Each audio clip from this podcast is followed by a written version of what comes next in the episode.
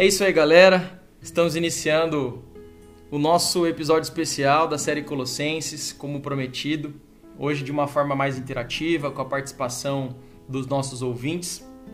Estou aqui com o meu amigo Juninho, que vai fazer parte dessa interação conosco, trazendo as perguntas que foram feitas e também, de certa forma, interagindo com vocês que estão nos ouvindo aí de casa, do trabalho, no carro, enfim, todos vocês que têm acompanhado essa jornada de Colossenses. Então hoje vai ser um pouco diferente, a gente vai trazer algumas informações a mais e também vamos é, responder algumas perguntas e, e conversar um pouco também, refletir um pouco sobre aquilo que aprendemos ao estudarmos essa série de Colossenses.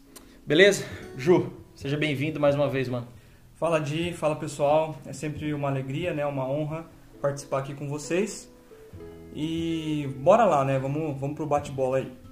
Bem, uh, Di, acho que a primeira pergunta, uh, e acho que é o que o pessoal mais quer, gostaria de saber, né, até eu vou fazer a primeira pergunta, que seria como surgiu o podcast, como surgiu a ideia, da onde que veio, assim. Fala um pouquinho pra gente como é que é. É, na verdade, é, foi, foi muito interessante, né, como surgiu o podcast. Não foi uma ideia minha, né, eu já tive a oportunidade de uma forma bem breve, né, foi ideia da, da G, né, minha esposa, por conta do trabalho que a gente já, já fazia, né, de escola bíblica dominical, de estudos bíblicos, dessa forma de trabalhar livro por livro ela então falou: Poxa, por que, que você não, não grava né, podcasts de teologia, da mesma forma que você trabalha na igreja com, com, com os jovens, com, com os irmãos, e, e compartilha né, através dessa plataforma? Até porque a gente estava passando por um momento de transição, né? a gente estava ia, ia deixar de fazer esse trabalho, então ela falou: Poxa, Continua compartilhando com seus amigos, certamente eles vão, eles vão te ouvir. Então, o podcast, a princípio, surgiu como uma ideia de continuar compartilhando com os meus amigos, né? Então, um grupo aí de 15, 20 pessoas que, que, que sempre estiveram conosco, ouvindo e estudando junto conosco. É um trabalho já de longos anos, né? Já são oito anos estudando a Bíblia dessa forma, então a gente tem um material bem, bem robusto né, que a gente construiu durante todo esse tempo. Ela fala que eu tenho que, escrever um livro, né, depois de, de concluído todo o processo. É, esse é um segundo passo, né? Só que o que mais surpreendeu é que a gente tem alcançado muito mais do que amigos, né? Então, é, quando a gente analisa o, o, que a própria plataforma ela disponibiliza para a gente algumas visualizações da onde, os, da onde estão os nossos ouvintes, né? Então, quando a gente vê né, ouvintes de, de todas as partes do Brasil, né, é, estados que particularmente eu não tenho conhecidos, né? Rio Grande do Sul, é, Minas Gerais, Mato Grosso, né? É, e ver essas pessoas ouvindo, para a gente é uma grande, uma grande surpresa e a gente fica feliz também. É, o nosso, nosso objetivo nunca foi né, ganhar, ganhar projeção midiática, mas nosso objetivo foi abençoar os amigos mesmo que sempre estiveram conosco e, gostam de estudar a Bíblia dessa forma. Então foi por isso que a gente criou o podcast, para alcançar os amigos.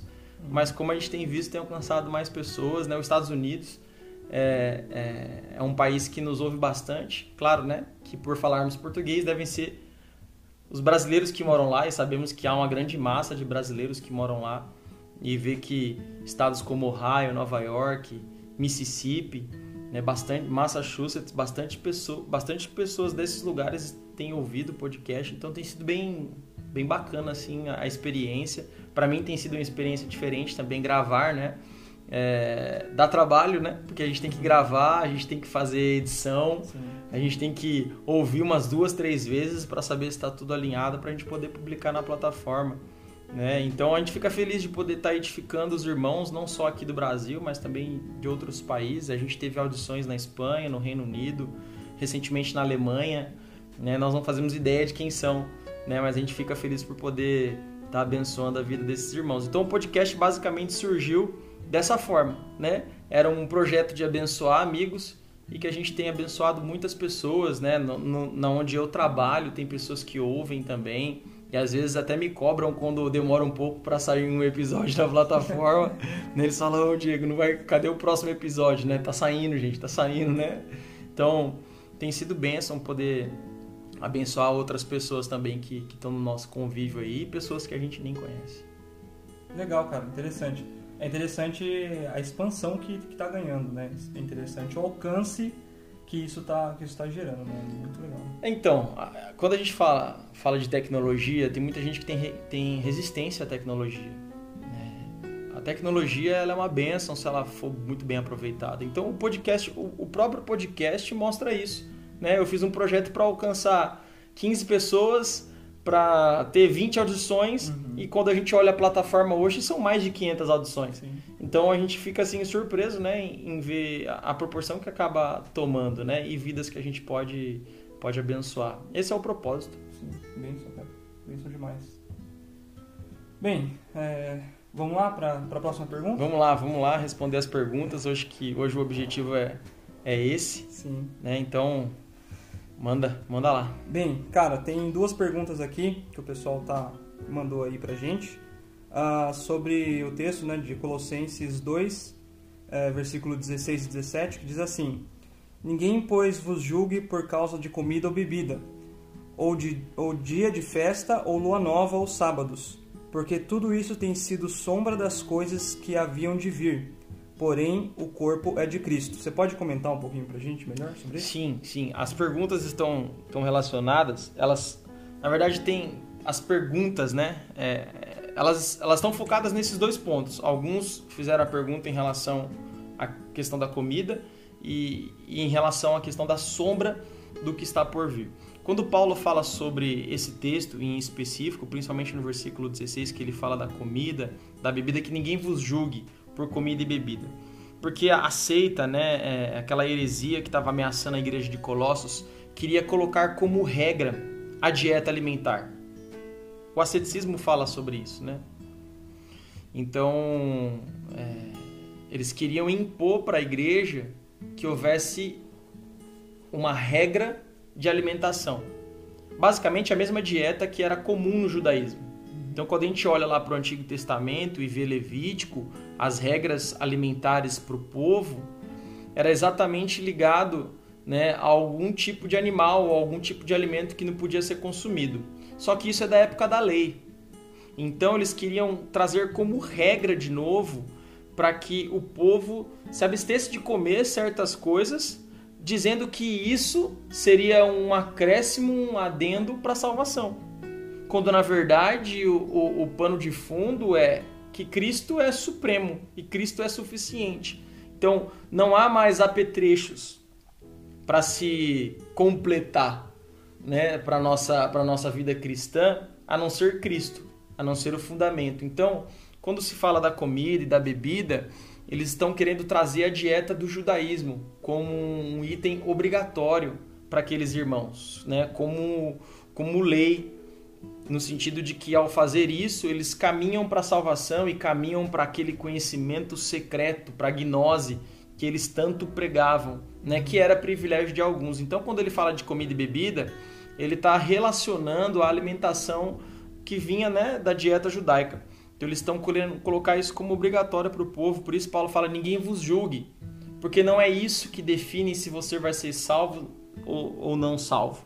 Né? Não é se você comer coelho ou se você comer carne de porco que você vai ser salvo ou que você né, não vai ser salvo. Não está aí. Né? A salvação é pela graça em Cristo e Cristo é suficiente. Por isso que ele fala sobre comida e bebida. Quando fala de sombra, é porque tudo que está no Antigo Testamento era uma projeção de Cristo. Então, a projeção ela vai sumindo a partir do momento em que você vai se aproximando do tempo presente uhum. ou do cumprimento da profecia. Então, tudo aquilo que era componente do culto e da dieta e das festas, tudo aquilo apontava para Cristo. Então, era sombra. Na medida que o tempo foi se aproximando e foi chegando próximo ao nascimento de Jesus, à encarnação de Jesus, ao Verbo que se fez carne. Então, quando aquilo acontece, aquilo que já era sombra deixa de ser. Por quê? Porque Jesus vem então para rasgar o véu né, e mostrar um novo e vivo caminho. Então, em Jesus, tudo aquilo que acontecia né, no Antigo Testamento, o templo, o candelabro, né, os utensílios, as festas, é, tudo isso era sombra daquilo que estaria por vir, ou seja, estava projetando em Cristo. Então, quando Cristo vem, isso se cumpre. Cristo é a realidade daquilo que era só uma figura no Antigo Testamento. Por isso que ele fala que Cristo é a realidade da, da sombra. Uhum. Né? Então, Cristo é o cumprimento. Uma vez que Cristo veio, estabeleceu seu ministério, morreu numa cruz por nós, ressuscitou, abriu um novo e vivo caminho, tudo aquilo que era sombra no Antigo Testamento, o sábado, né, é, as dietas, as festas, as roupas sacerdotais, tudo isso deixa de ser uma, uma, uma necessidade para a igreja. Porque tudo está completamente estabelecido em Cristo. Né? Então, quando ele fala de sombra, é que o Antigo Testamento, ele Cristo é a chave hermenêutica de toda a Bíblia. Né? Então, o, o, o, o Antigo Testamento apontava para Cristo já. Então, é isso que Paulo está aqui querendo dizer. Que aquilo que era no Antigo, do templo, das, das dietas e da, e da lei, apontava para Cristo. Então, Cristo veio cumprir tudo. Por isso que ele fala que era sombra. Porque agora Cristo é a realidade. Então, projetava sobre a pessoa de Jesus. Beleza, Di. A próxima pergunta, então. Ela está baseada lá em Colossenses 3:2, que diz assim: Pensai nas coisas lá do alto, não nas que são daqui da terra. A pergunta é: mas será que somos capazes de controlar nossa mente? Devido à luta contra a carne e o espírito, sei que a carne nós devemos adestrar, mas e a mente? Você pode comentar pra gente? Sim, na verdade a mente é, é o campo de batalha do homem, né? Porque na verdade tudo começa na mente.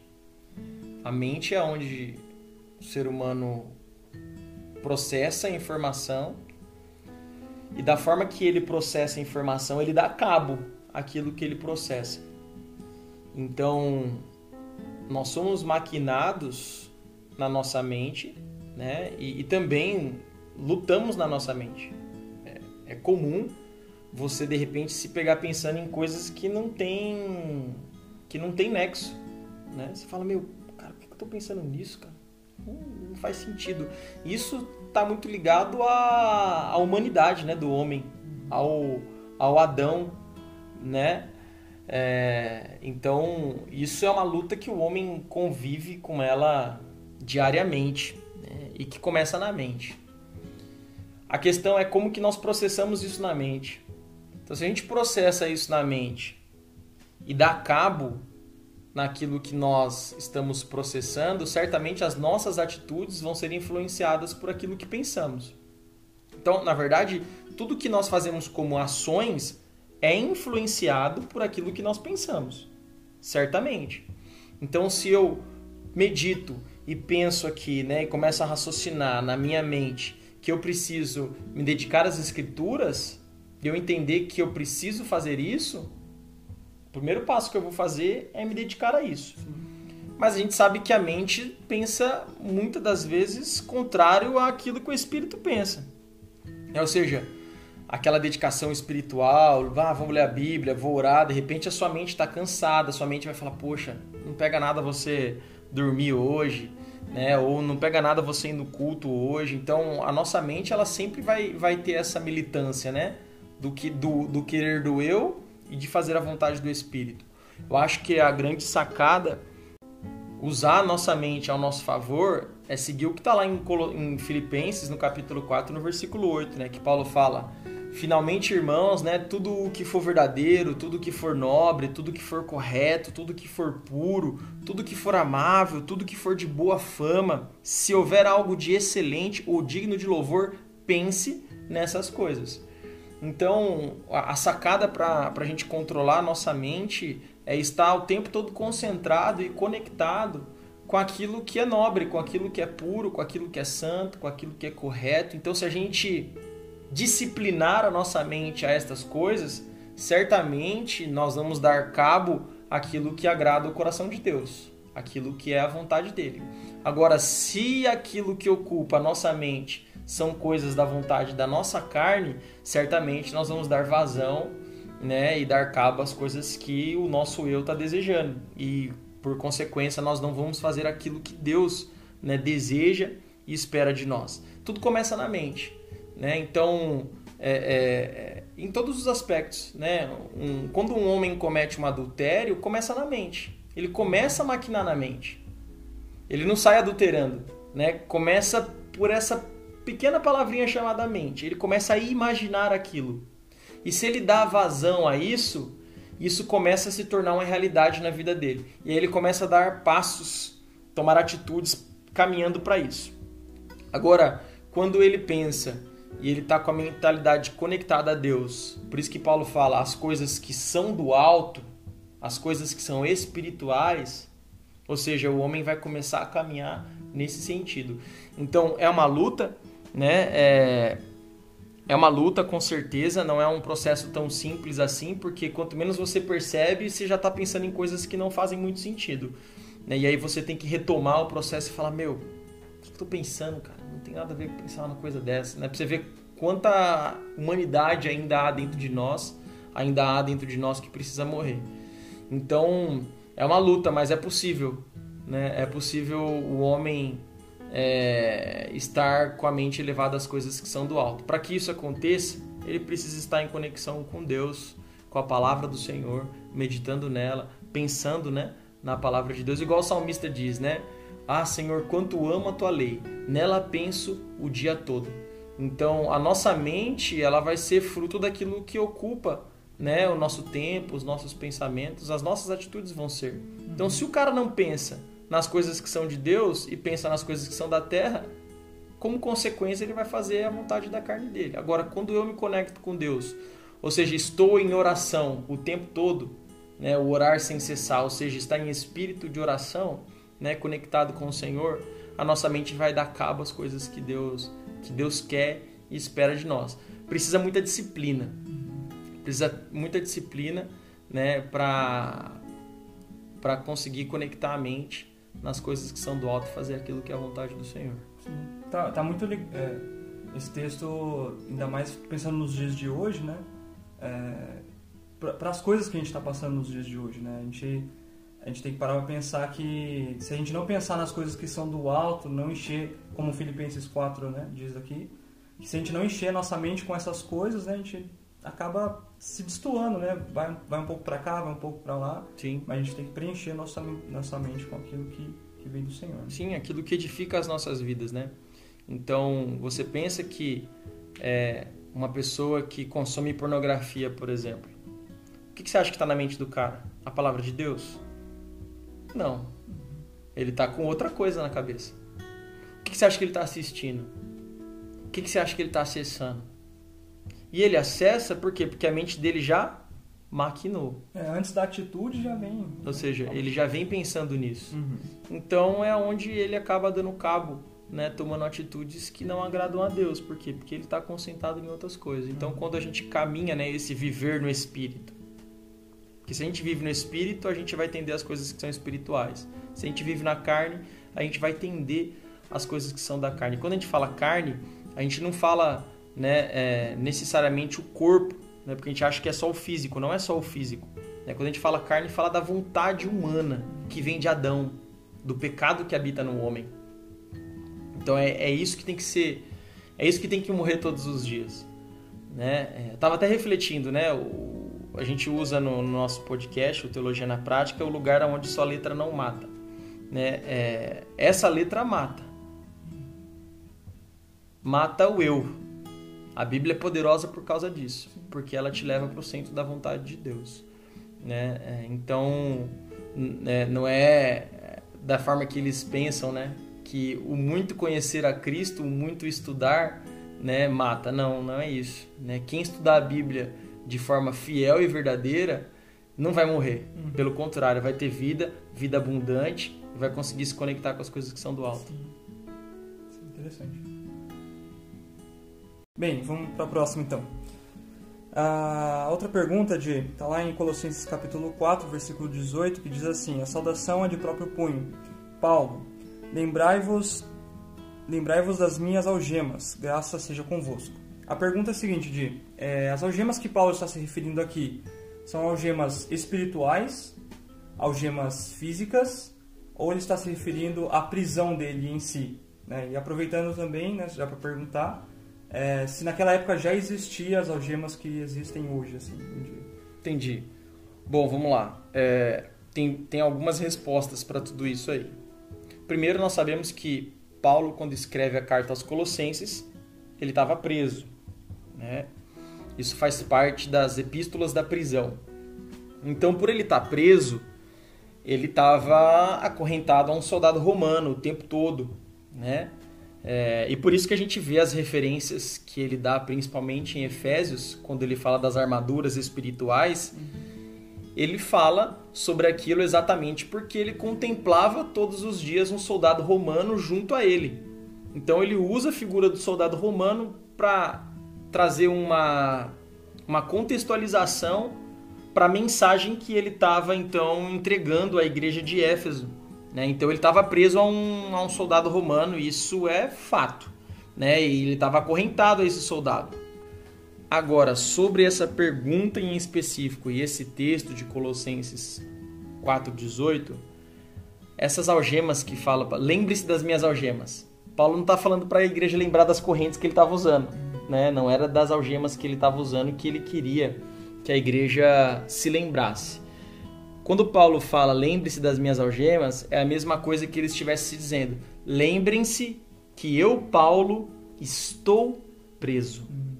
Então essas algemas se referem à prisão dele, ao encarceramento, né? e que ele estava preso a um soldado romano. É, as algemas existiam naquela época, era uma outra configuração, né? É, naquela época era mais correntes, né? Correntes que tinham argolas presas ao pulso ou aos pés, na qual os homens né, ficavam presos né, na, no, no, cárcere ou, no caso de Paulo, a um, a um, soldado, a um soldado romano. Então é sobre isso que ele está falando, né? Ele está pedindo para a igreja se lembrar que ele estava preso, né? Não das algemas especificamente, mas da prisão dele em Roma. Não das algemas físicas mesmo, né? Das é, exato, não, não é dessas, né? Uhum. É claro que tudo é inerente, mas essa sentença por si só é lembre-se que estou preso. Uhum. É a mesma coisa que eu tivesse que falar agora, ó, lembre-se que eu estou em casa. Né? Então lembre-se que eu estou neste lugar. É, é, nesse sentido que Paulo está falando, lembre-se das minhas algemas. Entendi. Bem, vamos para a próxima então.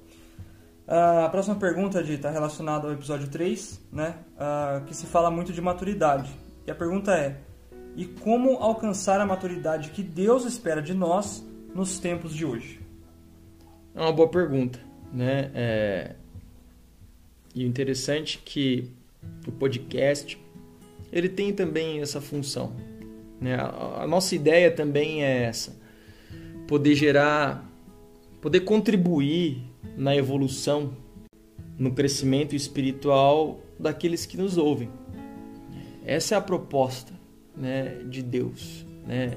A palavra homem perfeito, que Paulo usa bastante em Colossenses, e ele usa também né, é, em outras cartas, que significa teleios, é exatamente sobre isso, é sobre maturidade. Ele, quando ele fala de homem perfeito, a gente logo pensa, né? Poxa, se Deus procura um homem perfeito, cara, eu não vou entrar no céu nunca, porque eu sou pecador, eu falho, né? Então como que eu vou ser perfeito? Não é isso. Paulo está falando de um homem maduro, um homem experimentado, um homem experiente, né? E, e como buscar né, essa maturidade nos dias de hoje? Sabe que a maturidade não é pelo tempo de igreja, né? Hum. Então acho que a gente precisa né, é, tirar essa mística né, de que o tempo de igreja traz maturidade. Não traz, porque se fosse trazer, né, é, o que seria de nós, né? Que teoricamente estamos numa, numa faixa etária próxima da juventude, Sim. né? Eu mais perto de Timóteo, né? É, você ainda um pouco numa geração ainda anterior, mas que não que não se mede a, a maturidade cristã pela idade que vivemos. Porque a gente tem muito homem experiente na vida, mas imaturo espiritualmente falando. E a gente tem pessoas em nosso meio que, apesar de não ser né, tão experiente na vida, são pessoas que são maduras na fé. Né? Você vê consistência. E eu acho que a maturidade está ligado a isso também, né? A consistência, né? É ser um cristão consistente. Ou seja, o que é ser um cristão consistente? Um cristão que tem convicções fortes, convicções definidas do que é o cristianismo, do que é a vida cristã. Se a gente fosse é, pegar esse homem Teleios e fazer uma comparação com o que a igreja brasileira precisa hoje, cara, estaríamos muito distantes do que a Bíblia nos, nos exige para a maturidade. Uhum. Né? É, é possível afirmar, eu afirmo sem, sem nenhuma preocupação, que a gente está diante de uma igreja, quando a gente fala igreja brasileira, né, aqueles que se dizem protestantes, né, que, que professam a fé cristã em Cristo como único Senhor e Salvador, imatura. Nós temos uma igreja imatura, né? É, porque não é uma igreja consistente. Muitas pessoas caminham por qualquer vento de doutrina, ou seja, elas não, elas não estão interessadas naquilo que de fato contribui positivamente para a vida cristã. Um compromisso com a palavra, uma santidade na vida, uma santidade moral, uma santidade ética, né? É, uma santidade em atitudes. Então a gente está diante de uma igreja, de uma igreja brasileira de uma forma geral imatura. Temos homens de Deus com certeza espalhados por todos os cantos dessa nação, mas de uma forma geral a igreja brasileira é uma igreja imatura. Porque os sociólogos mesmos dizem né, que 30% de uma população tem a capacidade de mudar todo o ambiente. A igreja brasileira hoje ela é grande. Ela é grande em número, mas pequena em maturidade. Né? Por quê? Porque não é uma igreja consistente. Né? É, o que, que é algo consistente? É algo confiável. É algo que permanece. É algo que não oscila. Né? E a igreja brasileira é muito oscilante. Né? Você vê as pessoas oscilarem muito na fé. É. E a prova disso é a pandemia. Uhum. É, a pandemia trouxe para nós uma radiografia ou uma tomografia ou uma ultrassonografia de que ainda nós estamos diante de uma igreja matura, né? Que muitos não souberam lidar com a pandemia. E como a gente já já falou sobre isso, né? Uhum.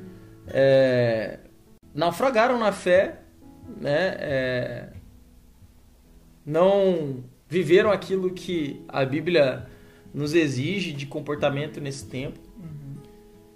Então, é, como eu disse, né, é, as pessoas atribuem né, a pandemia a uma questão maligna. Né? Eu, eu não creio nisso. Né? Eu acho que Deus está tá, tá chacoalhando, está passando a peneira. Eu acho que a gente está numa grande prova de fé, num grande teste de fé. E o homem teleios, o homem maduro, é um homem que tem uma fé consistente. Né? Então eu acho que é importante trazer esse pano de fundo para mim agora responder né, é, a pergunta, né, como ser maduro no dia de hoje. Primeiro que quando a gente fala de maturidade na, na cultura grega da época, o homem maduro, o homem teleios, ele era o cara graduado. Né? Então, passa-se por, por estágios, passa-se passa por processos. E a maturidade é um processo. Ninguém entra no cristianismo maduro, experimentado. Entra neófito, entra novo na fé. O processo de maturidade, Ju, depende muito mais daquele que se encontra a Cristo do que necessariamente de Jesus. Jesus, ao longo do processo, vai transformando e vai ensinando. Mas como todo aluno, como todo discípulo, para se tornar um mestre, ele precisa seguir os passos do mestre. E aí, seguir os passos do mestre que é a sacada para a maturidade. Então, Jesus fala: aquele que quer ser, vir após mim, o que, que ele diz? Negue-se a si mesmo. Diariamente tome a sua cruz. Então começa aí o processo de maturidade. Como ser maduro nos dias de hoje? Entendendo que você precisa morrer para o teu eu e viver para Cristo. Entendendo aquilo que Paulo diz que o viver é Cristo e o morrer é lucro. Entendendo que aquilo que Paulo diz, né, é, eu considerei tudo aquilo que o mundo acha importante como esterco, como lixo, como excremento por causa de Cristo, por causa do conhecimento de Cristo. Então, ser maduro nos dias de hoje é se abdicar né, daquilo que traz prazer humano para aquilo que traz um acréscimo na nossa carreira cristã. De forma prática, como buscar maturidade, se dedicando mais à Bíblia, se dedicando mais a disciplinas espirituais, mais à oração, mais à meditação. Né? É, isso vai fazer com que o homem amadureça. Mas fazendo isso de forma consistente. Né? Então eu vou ler a Bíblia, mas eu vou ler a Bíblia com vontade. Eu me lembro muito bem que quando eu comecei no, no na fé cristã e de fato tive um encontro verdadeiro com Cristo, né? Cristo me encontrou, né? Cristo saiu da, né, da, das 99 e buscou a perdida, ou seja, ele vai ao nosso encontro. Cara, eu comecei a ler a Bíblia de uma forma assim assustadora, né? Mas aquilo era apaixonante para mim. Sabe muito bem, a gente, né, caminha junto. Eu sempre falei isso para vocês, né? É, e para aqueles que estão ao redor. Vocês querem crescer em graça, em conhecimento? Busquem. Busquem isso. Como? Vai ler a Bíblia, vai meditar nas Escrituras, né? vai orar, vai se aprofundar nas disciplinas espirituais. Isso traz maturidade. E aí responde um porquê a gente tem uma igreja imatura. Porque se dedica pouquíssimo àquilo que é disciplina espiritual. Ou seja, a igreja brasileira é imatura porque ela se dedica pouquíssimo à Bíblia. A igreja brasileira é imatura porque ela ora pouco. A igreja brasileira é imatura porque ela tem pouquíssima comunhão. Então, tudo isso é reflexo. Né? E aí a pandemia vem e só escancara para nós né, é, é, o quanto imatura é a igreja brasileira de uma forma geral. Então, ser maduro nos dias de hoje é buscar ser graduado. E para você ser graduado, né, como a cultura grega pensava, né? Então ele começa um aprendiz. De aprendiz ele passa a ser um estagiário. De um estagiário agora ele já virou um analista né? É... Assim como é no karatê. Foi o exemplo, inclusive, que eu dei no podcast, foi esse, né? É... Foi o do karatê. Ninguém entra para artes marciais faixa preta. Há uma mudança gradual. Todo mundo entra faixa branca. Uhum. E gradualmente, conforme ele treina, uhum. conforme ele se disciplina, conforme ele se dedica, conforme ele estuda aquilo, ele vai subindo as graduações até chegar a ser um lutador experiente, um faixa preta. E o faixa preta, olha que interessante, ele continua treinando. E ele, quando é faixa preta, ele passa então a ser mestre, sensei. Ele começa a ensinar outros. Por quê? Porque ele é maduro. Então, é um processo. Paulo fala, né? Nenhum soldado, nenhum soldado, né, pode se, se perder com as coisas dessa terra, se não servir aquele que o chamou. Da mesma forma, nenhum competidor pode competir se não competir segundo as regras. Ou seja, Paulo está falando, há uma disciplina. Então, se você quer ser um bom competidor, se você quer ser um bom atleta, você precisa se disciplinar para alcançar o seu objetivo. Então a vida cristã é a mesma coisa. É gradual, é um processo. Só que nesse processo aí tá a minha parte.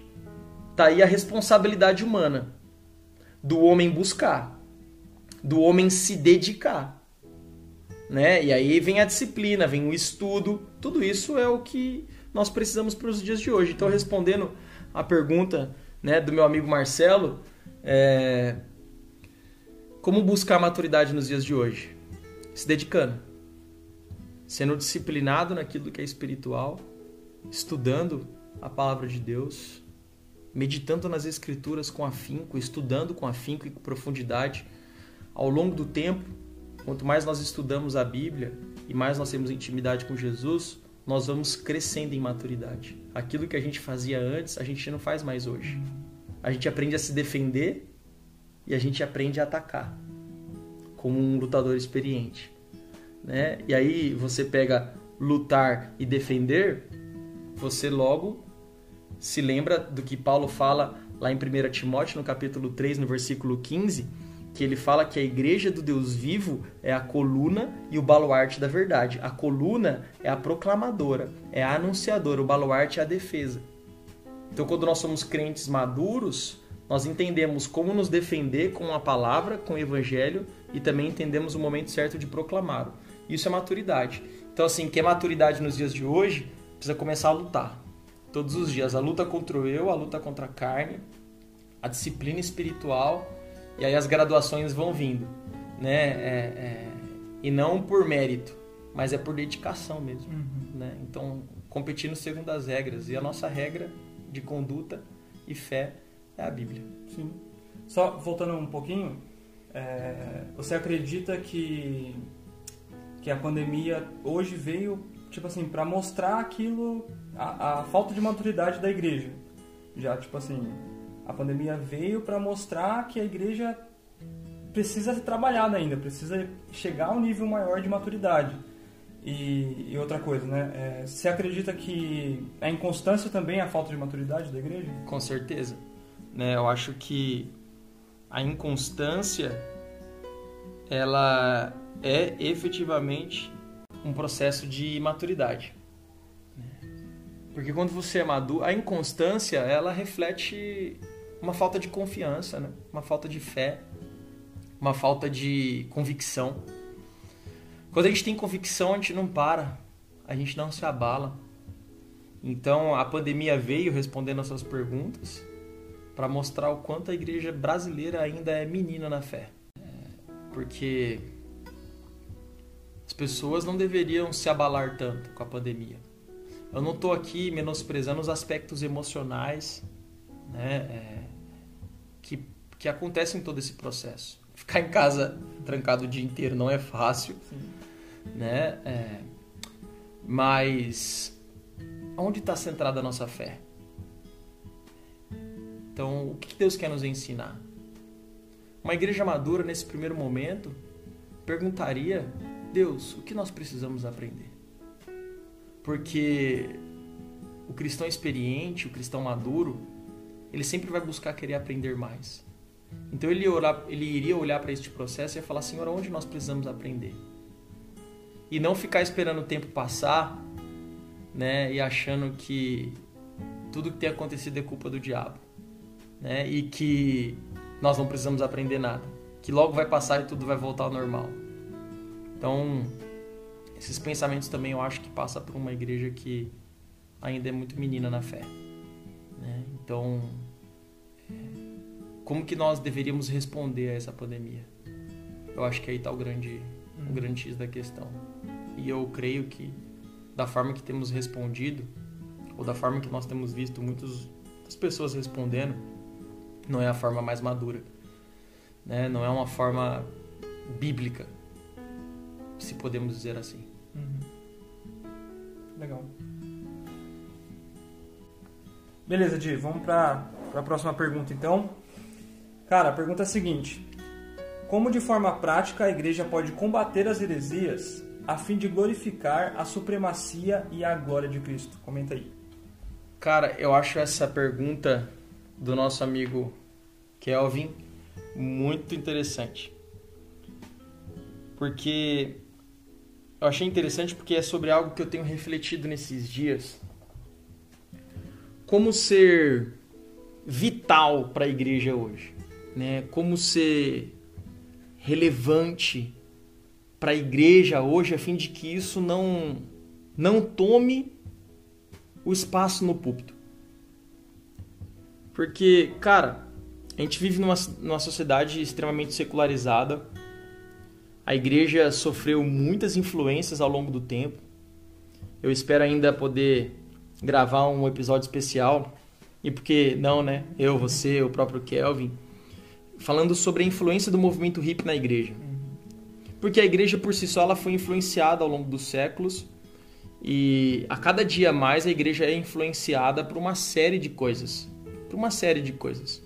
A gente tem uma igreja que boa parte dela é oriunda do catolicismo, então isso também interfere em muitas coisas. A gente tem um misticismo exagerado no nosso, no nosso país. É, é um, nosso país é um país místico e isso também interfere em alguns aspectos. E acaba encontrando vazão no púlpito, porque tem muitas pessoas que, de certa forma, consomem isso. E aí tá, como num tempo secularizado como o de hoje, numa igreja que sofreu uma série de mutações, numa igreja neopentecostal que tem uma série de misturas, como preservar os alicerces que já foram lançados e não permitir que as heresias tomem conta do púlpito.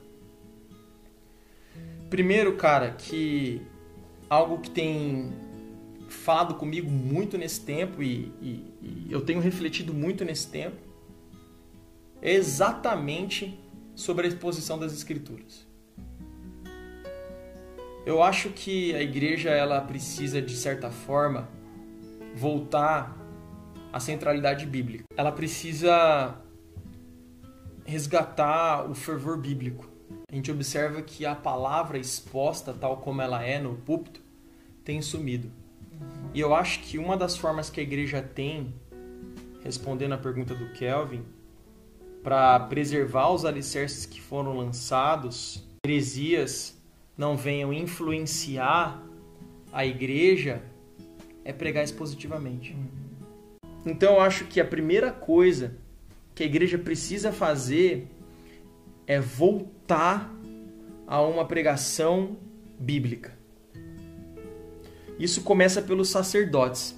E eu vou dar um exemplo bem claro para você. Você vai lembrar comigo lá Oséias, profeta Oséias, capítulo 4, no versículo 6, o que, que ele fala? O povo perece por falta de. A culpa era de quem? De quem que era a culpa do povo Israel naquele tempo perecer por falta de conhecimento? Os mestres. Os sacerdotes. Então, eu entendo que os pastores do nosso tempo, os mestres do nosso tempo, os presbíteros, a liderança da igreja precisa voltar a ser uma igreja bíblica. Uma liderança bíblica, digo mais. Porque começa do púlpito e vai para o povo. Então, a heresia, ela só é ela só é presente e ela só cresce se tiver alguém que se alimenta dela. Então, se o púlpito for expositivo, a igreja vai receber a mensagem de Deus, a revelação de Deus inerrante, infalível, tal qual ela é. Mas hoje nós temos observado que o púlpito tem sido uma forma de, de entretenimento para a igreja. Uhum. Ou seja, o pastor, o pregador, ele já não se preocupa mais em confrontar, em trazer a verdade bíblica como ela é. Ele procura textos agradáveis, ele faz recortes da Bíblia para agradar um povo, para agradar um público. Então, a partir do momento que você tem mestres que se preocupam em agradar os seus ouvintes, como os, profetas, como os falsos profetas em Israel, você vai gerar uma igreja o quê? Herege. Você vai gerar o quê? Um povo que consome heresia. Então, assim, eu respondo essa pergunta do Kelvin dizendo: como que a gente pode fazer hoje para evitar que as heresias tomem conta da igreja? Começa no púlpito começa na exposição. Então, ao subir no púlpito, na plataforma, o compromisso de cada ministro deve ser com a inerrância bíblica, com a exposição das escrituras. Cara, e a mensagem expositiva, ela é perfeita. Por que, que ela é perfeita? Porque você vai pregar o texto da Bíblia. Ou seja, as ideias, a verdade vão sair do texto. Não sou eu que vou criar as verdades Não, vou, não, não vai ser eu que vou criar os tópicos. A própria Bíblia vai gerar o assunto e vai gerar a aplicação quando eu prego de forma expositiva. Ou seja, eu trago mais segurança na pregação, mais consistência e evito que venha a heresia. A pregação expositiva te leva a anunciar o que está escrito. Porque é o próprio texto. Porque é o próprio texto, é a própria revelação de Deus. Então eu não preciso ficar criando nova revelação. Eu não preciso ficar criando uma nova história. Eu não preciso colocar o meu ponto de vista. Eu não coloco o meu ponto de vista, eu coloco a perspectiva de Deus. Quando eu prego expositivamente, eu não coloco o que eu acho. Eu coloco o que a Bíblia diz. Então, quando eu coloco o que a Bíblia diz, é um grande passo para se evitar heresia no meio da igreja. Automaticamente eu alimento um povo com a verdade bíblica. A verdade bíblica não é do agrado da maioria, muita gente fica desconfortável, muita gente vai se incomodar, mas é a verdade bíblica que liberta, que santifica, que transforma o homem. Então, eu acho que a igreja precisa resgatar a exposição das escrituras.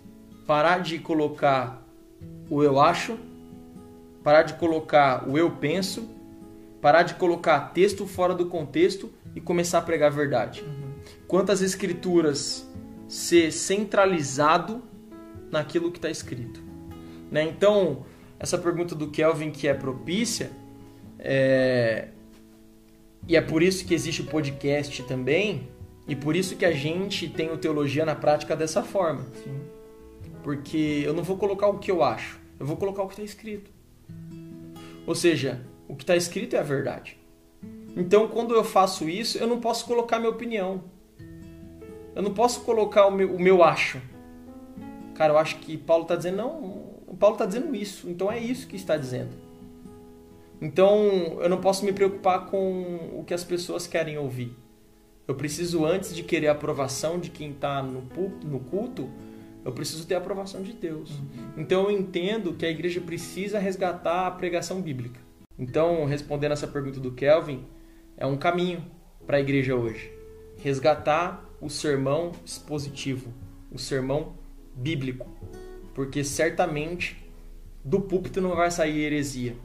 E se do púlpito não sair heresia, você não vai alimentar um povo com heresia, você vai alimentar o povo com a verdade. Aí, meu irmão, uma vez anunciada a verdade, aí a responsabilidade é de cada um que recebeu, de seguir a verdade ou de rejeitá-la e, consequentemente, lá na frente ser rejeitado por Deus. Sim.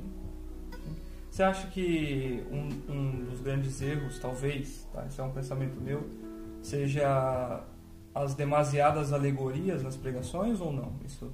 Cara, alegoria. Alegoria é uma forma, né? Quando você estuda hermenêutica, alegoria é uma forma de pregação. Uhum. Mas é muito perigosa. Né? Porque em muitas alegorias você usa um texto fora do contexto. E aí você prejudica totalmente a mensagem. Né? Então é muito comum nas alegorias você ver pessoas citando textos que não dizem aquilo. Uhum. Então o exagero da alegoria nas mensagens eu acho que prejudica, com certeza. Mas eu não vou dizer que é culpa da alegoria, é que a alegoria ela é muito perigosa, uhum. porque se você não souber utilizá-la, né, você vai acabar trazendo um texto fora do contexto. E aí tem alguns que pega texto fora do contexto, pega aquilo como verdade. Agora, uma coisa que eu acho importante é que o pastor, aquele que tem a responsabilidade de levar a palavra, ele estude também. A gente sabe o quanto é importante um ministro da, um ministro da palavra estar tá preparado para pregar. Então, assim, se a pessoa não se prepara, se ela não dedica um tempo para estudar texto, contexto, texto no original, a tendência dela trazer um texto fora do contexto e pregar uma mensagem que não vai edificar e não vai trazer a verdade é muito grande. Então tudo começa pelo púlpito. Né? É... Para que as heresias se afastem de algumas igrejas, o púlpito precisa ser reformado. Porque o povo perece por falta de conhecimento, por culpa daqueles que não pregam a verdade. Então eu acho que o primeiro caminho é a gente ter uma igreja que seja profundamente bíblica, para se evitar as heresias. E a partir do momento que eu sou profundamente bíblico, eu vou pregar o que está escrito na Bíblia. E aí, meu irmão, é um caminho enorme, enorme para se evitar as heresias no púlpito, as heresias na igreja e o misticismo exagerado que às vezes a gente gera através de algumas pregações. Sim, interessante. Di, cara, é, foi interessante, né? Foi, como mais uma vez, né? Foi uma honra participar aí, né? É, eu acho que isso agrega muito pra gente, né? Agrega demais o conhecimento, né? E conhecer da, das escrituras é, é, é, fundamental. Cara, e pra, pra finalizar aí, você quer deixar uma mensagem aí, falar alguma coisa pro pessoal? Deixar sua mensagem pra galera? Bom, primeiro quero agradecer novamente, né? Todos aqueles que têm nos ouvido durante todo esse tempo. Tem sido uma surpresa, uma alegria para nós, como eu já, já comentei. Teologia na Prática continua, né? não para por aqui. Nesse final de semana, nós já estamos nos preparando para lançar a carta de Paula Filemon, que basicamente é uma carta ali que está do lado de Colossenses, foi transportada junto né? com Onésimo. É, e contar com, com os nossos ouvintes, né? que eles permaneçam aí firmes, nosso propósito é esse, né? É, é gerar crentes maduros, bíblicos, que não que não vão cair em falsos ensinos, que não vão ser enganados por heresias, mas que vão caminhar com uma consistência de vida cristã que vai os levar à maturidade. A consistência nos levará à maturidade e o podcast Teologia na Prática tá aí para participar desse processo e poder abençoar a vida de mais pessoas. Então, quero agradecer, obrigado por ter participado conosco hoje. A gente só está começando, né? Eu acredito que a gente vai poder fazer ainda muitas, muitas rodas aí de conversa, uhum. Falar sobre a Bíblia, falar sobre teologia, né? E, e, dizer que aqui realmente é o lugar onde a letra não mata, né? É, mata o homem, né? Porque a Bíblia tem esse poder né, de mostrar pra gente aonde a gente está errando e mostrar pra gente qual é o caminho certo. Então, esse é o nosso propósito e que a gente possa contar aí com os nossos amados ouvintes ao transcorrer aí do próximo, da próxima jornada. Tem muita coisa ainda pra gente aprender, muita coisa pra gente ainda se debruçar e com certeza né, é, glorificar o nome de Jesus com as nossas vidas. E é isso, cara. Acho que tá aí o podcast para poder abençoar mais vidas e a gente poder caminhar de uma forma mais saudável. Demorou. Isso aí, galera. Tamo junto, então até a próxima. Isso aí. Gente, valeu, obrigado. Nós estamos encerrando aqui esse episódio especial de Colossenses. Espero ter respondido algumas perguntas. Algumas perguntas eram comuns, né? Então acabamos que respondendo mais de uma pergunta com algumas respostas. E que Deus continue abençoando vocês e que juntos a gente possa caminhar de uma forma mais madura para a glória de Cristo. Beleza? Obrigado, galera. Valeu por nos ouvir mais uma vez. Tamo junto. Aqui é o podcast Teologia na Prática, o seu lugar onde a letra não mata. Abraço. Abraço. Valeu, Ju. Falou.